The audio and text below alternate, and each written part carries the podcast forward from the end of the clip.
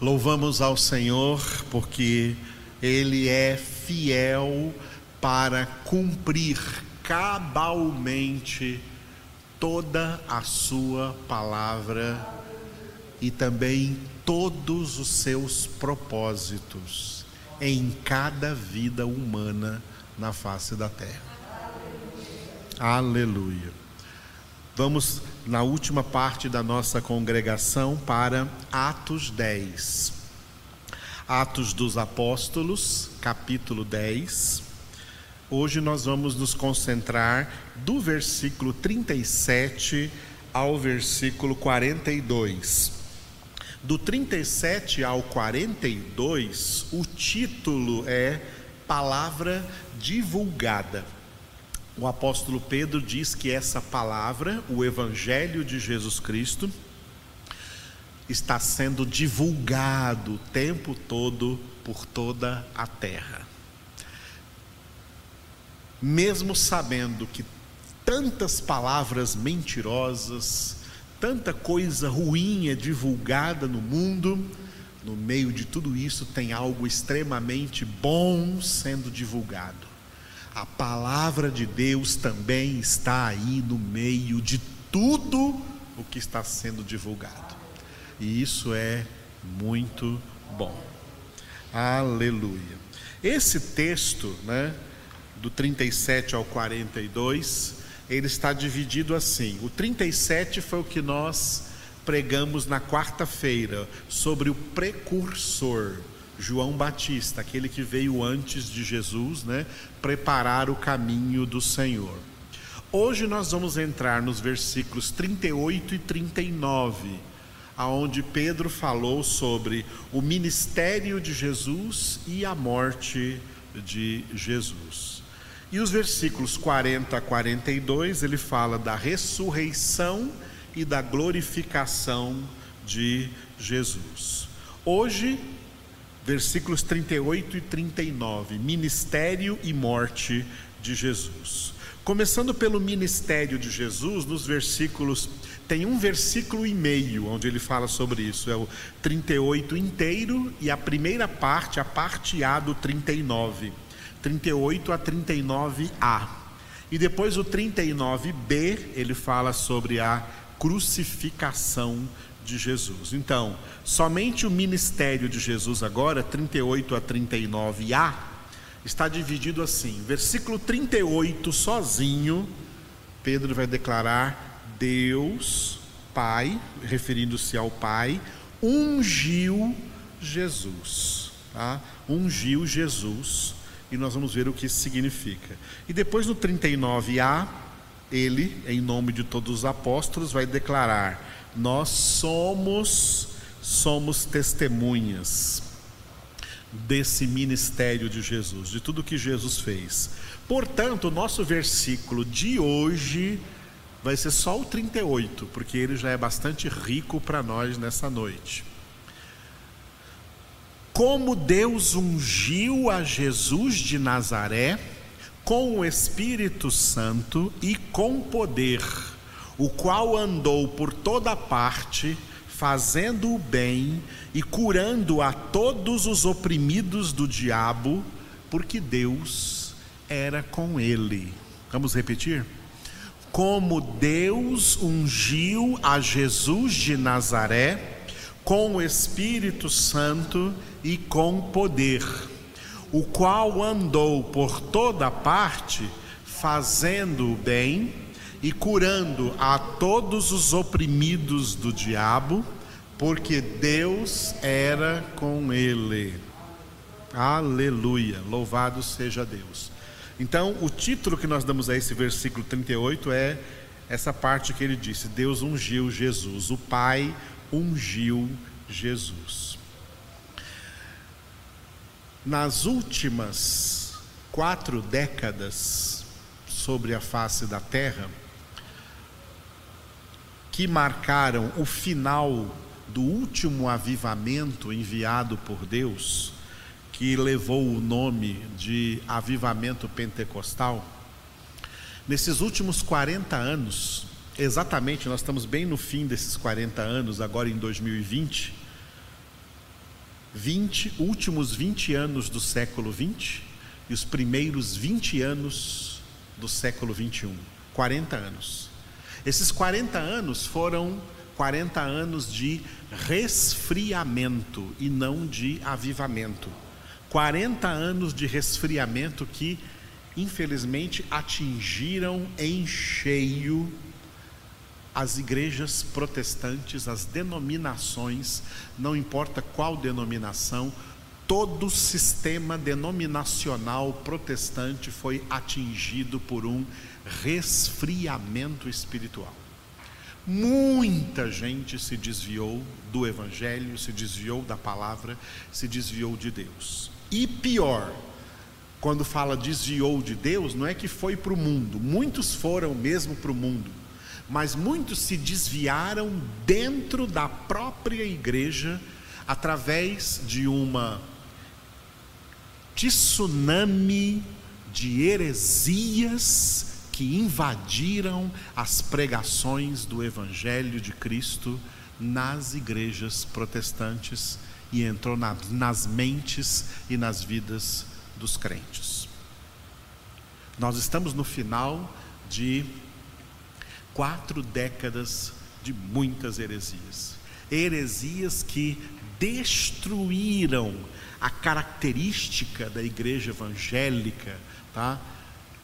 igreja que se chamava, ou que ainda se chama com esse nome, evangélica, que vem de evangelho, palavra de Deus, e nós estamos vivendo numa época em que as igrejas evangélicas estão desviadas do evangelho.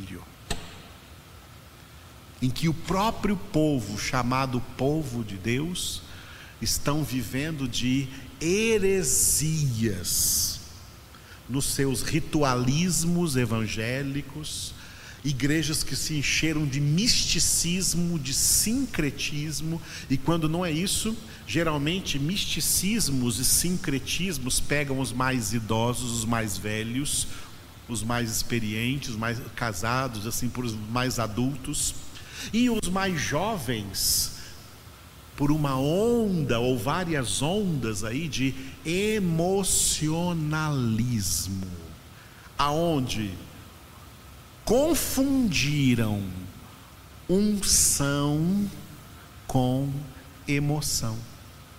E pensam que unção é sentimento, unção é sentir. Aí as pessoas hoje querem ir para a igreja onde elas vão sentir a unção. Unção não é sentimento. Unção não é sentimento. Sabe o que é unção? Unção é encargo. Quando aqui está escrito que Deus Pai ungiu Jesus, está dizendo que Deus Pai encarregou Jesus de realizar um trabalho. Ele encarregou Jesus de realizar um trabalho. Qual era o trabalho? A obra da salvação. Unção é encargo. E para a realização de um encargo, a pessoa que é encarregada para realizar, ela tem que estar munida de conhecimento necessário para realizar este encargo.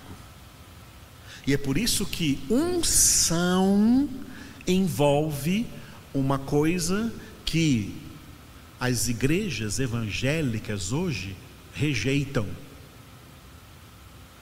o conhecimento. A transformação da vida das pessoas, o segredo de transformação da vida das pessoas, não está no que elas sentem, mas naquilo que elas pensam. Por isso que o segredo da transformação da vida das pessoas está na cabeça, é na mente. E Paulo explicou isso muito bem em Romanos 12, 2, quando disse: Não vos conformeis com este século, mas sede transformados mediante a renovação das emoções? Não, a renovação da mente, para que experimenteis qual seja a boa, agradável e perfeita vontade de Deus. Mente. A mente é a sede do conhecimento, não das emoções. As emoções são secundárias. A mente tem que vir em primeiro lugar, os sentimentos depois. Os falsos avivamentos da virada de século, que foi também virada de milênio, os falsos avivamentos que vieram, todos eles formaram uma geração de crentes ignorantes de Bíblia, ignorantes de palavra, mas cheio de emoções, emocionalismo, sentimentalismo, e pensando que isso é unção, que unção é sentimento. E nós não vemos Jesus fazendo nada do que esses líderes evangélicos emocionais hoje fazem. Não vemos Jesus fazendo nenhum estardalhaço emocional por aí, dando cambalhota, ou derrubando uma multidão de gente com o seu terno que Jesus nem usava. Não vemos Jesus fazendo essas besteiras que fazem por aí, dão o nome disso de unção. Isso não é unção, isso é heresia, são coisas de Satanás e não do Espírito Santo de Deus. O ministério do Espírito Santo de Deus que é aquele que nos unge, que é aquele que ungiu Jesus, ó, Deus ungiu a Jesus de Nazaré com o Espírito Santo. O Espírito Santo, o que ele faz? O que o próprio Jesus disse em João 16, 13: O Espírito da verdade vos guiará a toda a verdade. Então, olha só, Guarde essas duas palavras: encargo e conhecimento. Unção é um encargo. Deus encarregou, o Pai encarregou Jesus de uma tarefa, de um trabalho. Trabalho se chama ministério. De um ministério. Para ele realizar, ele tinha que ter conhecimento disso. Eu gosto de falar de unção comparando com profissão. Quem é o médico? O médico é alguém que está encarregado de cuidar da saúde das pessoas. Mas para isso, ele tem que estar munido de todo o conhecimento de medicina para realizá-lo. Isso vale para qualquer profissão. O advogado tem que estar munido de conhecimento para munido de conhecimento de direito, de advocacia para exercer. O engenheiro tem que estar munido de conhecimento de engenharia para exercer engenharia. Qualquer profissão. Agora, mais do que qualquer profissão, na vida espiritual, Jesus é um encarregado de Deus, é um servo de Deus, e nós também, alcançados pela graça, pela minha salvação, recebemos de Deus, recebemos do Pai o mesmo Espírito Santo e a mesma unção, porque nós também somos encarregados de continuar pregando o Evangelho que Jesus começou a pregar. Unção é encargo. E para realizar um encargo, tem que ter Conhecimento. Tem que estar munido de conhecimento, porque se não conhece, como vai exercer a função? É isso que é unção. O Novo Testamento tem 27 livros, entre livros e cartas. E olha só, a palavra unção só aparece duas vezes no Novo Testamento e em um único capítulo. Antes de lermos, primeiro vamos ler um do Antigo Testamento, que é Isaías 61, de 1 a 2. Isaías 61, de 1 a 2. Versículo, os dois primeiros versículos de Isaías 61, que Jesus pessoalmente leu esse texto na sinagoga de Nazaré, no início do seu ministério, e disse que essa palavra é para ele. Hoje se cumpriu essa palavra. Então, abram aí 60, Isaías 61, 1 e 2, e leiam comigo agora. O Espírito do Senhor Deus está sobre mim, porque o Senhor me ungiu para pregar boas novas aos quebrantados, enviou-me a curar os quebrantados de coração, a proclamar libertação aos cativos e a pôr em liberdade os algemados a pregoar o ano aceitável do Senhor e o dia da vingança do nosso Deus, a consolar todos os que choram. Percebeu que nesse texto está escrito: O Senhor me ungiu para.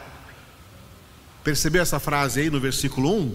O Senhor me ungiu para, para fazer alguma coisa. Unção é encargo, encargo para fazer alguma coisa, para realizar um determinado trabalho, e aí está o trabalho da preg... que se resume na pregação do Evangelho, na pregação da palavra de Deus. Isso é unção. Jesus foi encarregado disso e nós também somos. Unção é encargo, para realizar o encargo tem que ter conhecimento. Agora vão lá para o final da Bíblia, 1 João, capítulo 2, versículo 20. Esse capítulo 2 de 1 João é o único capítulo onde a palavra unção aparece em todo o Novo Testamento. Pode procurar depois, está na sua casa. Se você né, quiser ver se isso é certeza, leia Leia hoje a Bíblia de Mateus até Apocalipse e veja se você encontra a palavra unção em outro lugar no Novo Testamento. Só nesse capítulo 2 aqui de 1 João, 1 João 2:20. E ele diz assim para nós, né, para os filhos de Deus: "E vós possuís unção que vem do santo, e todos tendes conhecimento." Repita e vós possuís unção que vem do santo, e todos tendes conhecimento. Viu como unção aqui está associada a conhecimento? Ou aqui está escrito assim, ó, e vós possuís unção que vem do santo, e todos têm sentimento? Está todo mundo sentindo essa unção? A unção não é sentimento, unção é conhecimento. Conhecimento da palavra para poder realizar o ministério da palavra. Somos como Jesus encarregados. Nós temos a mesma unção de Jesus, o mesmo encargo de pregar a palavra, e para pregar a palavra tem que ter conhecimento da palavra. Neste mesmo capítulo de 1 João 2, veja agora o versículo 27. Aí no versículo 27 é o único versículo que a palavra unção aparece duas vezes. 1 João 2, 27. Leiam comigo. Quanto a vós outros, a unção que dele recebestes permanece em vós e não tendes necessidade de que alguém vos ensine, mas como a sua unção vos ensina a respeito de todas as coisas e é verdadeira e não é falsa, permanecei nele, como também ela vos ensinou. Está vendo como unção aqui está ligada a conhecimento? Unção que ensina. Porque os avivamentos que vieram na virada do século são falsos? Porque esses avivamentos separou os crentes do ensino. Crentes não querem saber de ensino, não querem saber de palavra, eles querem só sentir, só sentimentos, sem conhecimento. Oséias 4,6: O meu povo está sendo destruído por falta de conhecimento. Glória a Deus. Entendida essa palavra? Oremos pela igreja do Senhor. Faz, isso faz parte do nosso encargo. Senhor, nós invocamos o Teu nome agora, por esta igreja sofrida na face da terra. Essa igreja que está sofrendo, Senhor, sofrendo uma crise espiritual terrível, uma crise espiritual tremenda, Senhor. Tempos de resfriamento, tempos em que estamos sendo preparados para a grande tribulação, tempos que estamos sendo preparados para o fim de todas as coisas, tempos em que Satanás está jogando as suas últimas cartadas, sabendo que pouco tempo lhe resta. E ele tem enganado cada vez mais a humanidade, e além de enganar a humanidade, Senhor, tem enganado crentes, pessoas que levam o teu nome com heresias, com fantasias, com emocionalismos, sincretismos religiosos, misticismos, palavras erradas, heresias. Senhor, nós clamamos a Ti. Como diz no Salmo 119, Senhor, já é tempo de intervires, ó Deus, porque a tua palavra está sendo violada. Vem, Senhor Jesus. Por isso que o teu Espírito Santo e nós, a tua noiva, a tua igreja, dizemos: Maranata, ora, vem, Senhor Jesus. É tempo de vir, Senhor.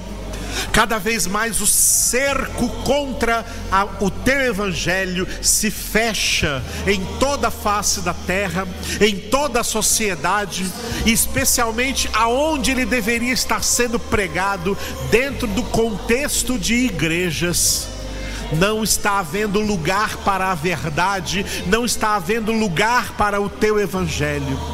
Manifesta o teu poder, Senhor, e volta. Vem logo, Senhor Jesus. Venha, Senhor, para manifestar o verdadeiro juízo. Nós confiamos no Senhor, sabemos que todos os tempos e todas as épocas fazem parte, ó Pai, da tua exclusiva autoridade. Na tua exclusiva autoridade, ó Pai, manda o teu filho Jesus. Prepara-nos para nos encontrar com o Senhor, prepara-nos por meio da santificação, prepara-nos para nos encontrar face a face com o Senhor. Livra-nos de todo pecado, Senhor, purifica-nos e conduza-nos à vida eterna. Aleluia. Obrigado, Senhor. Obrigado.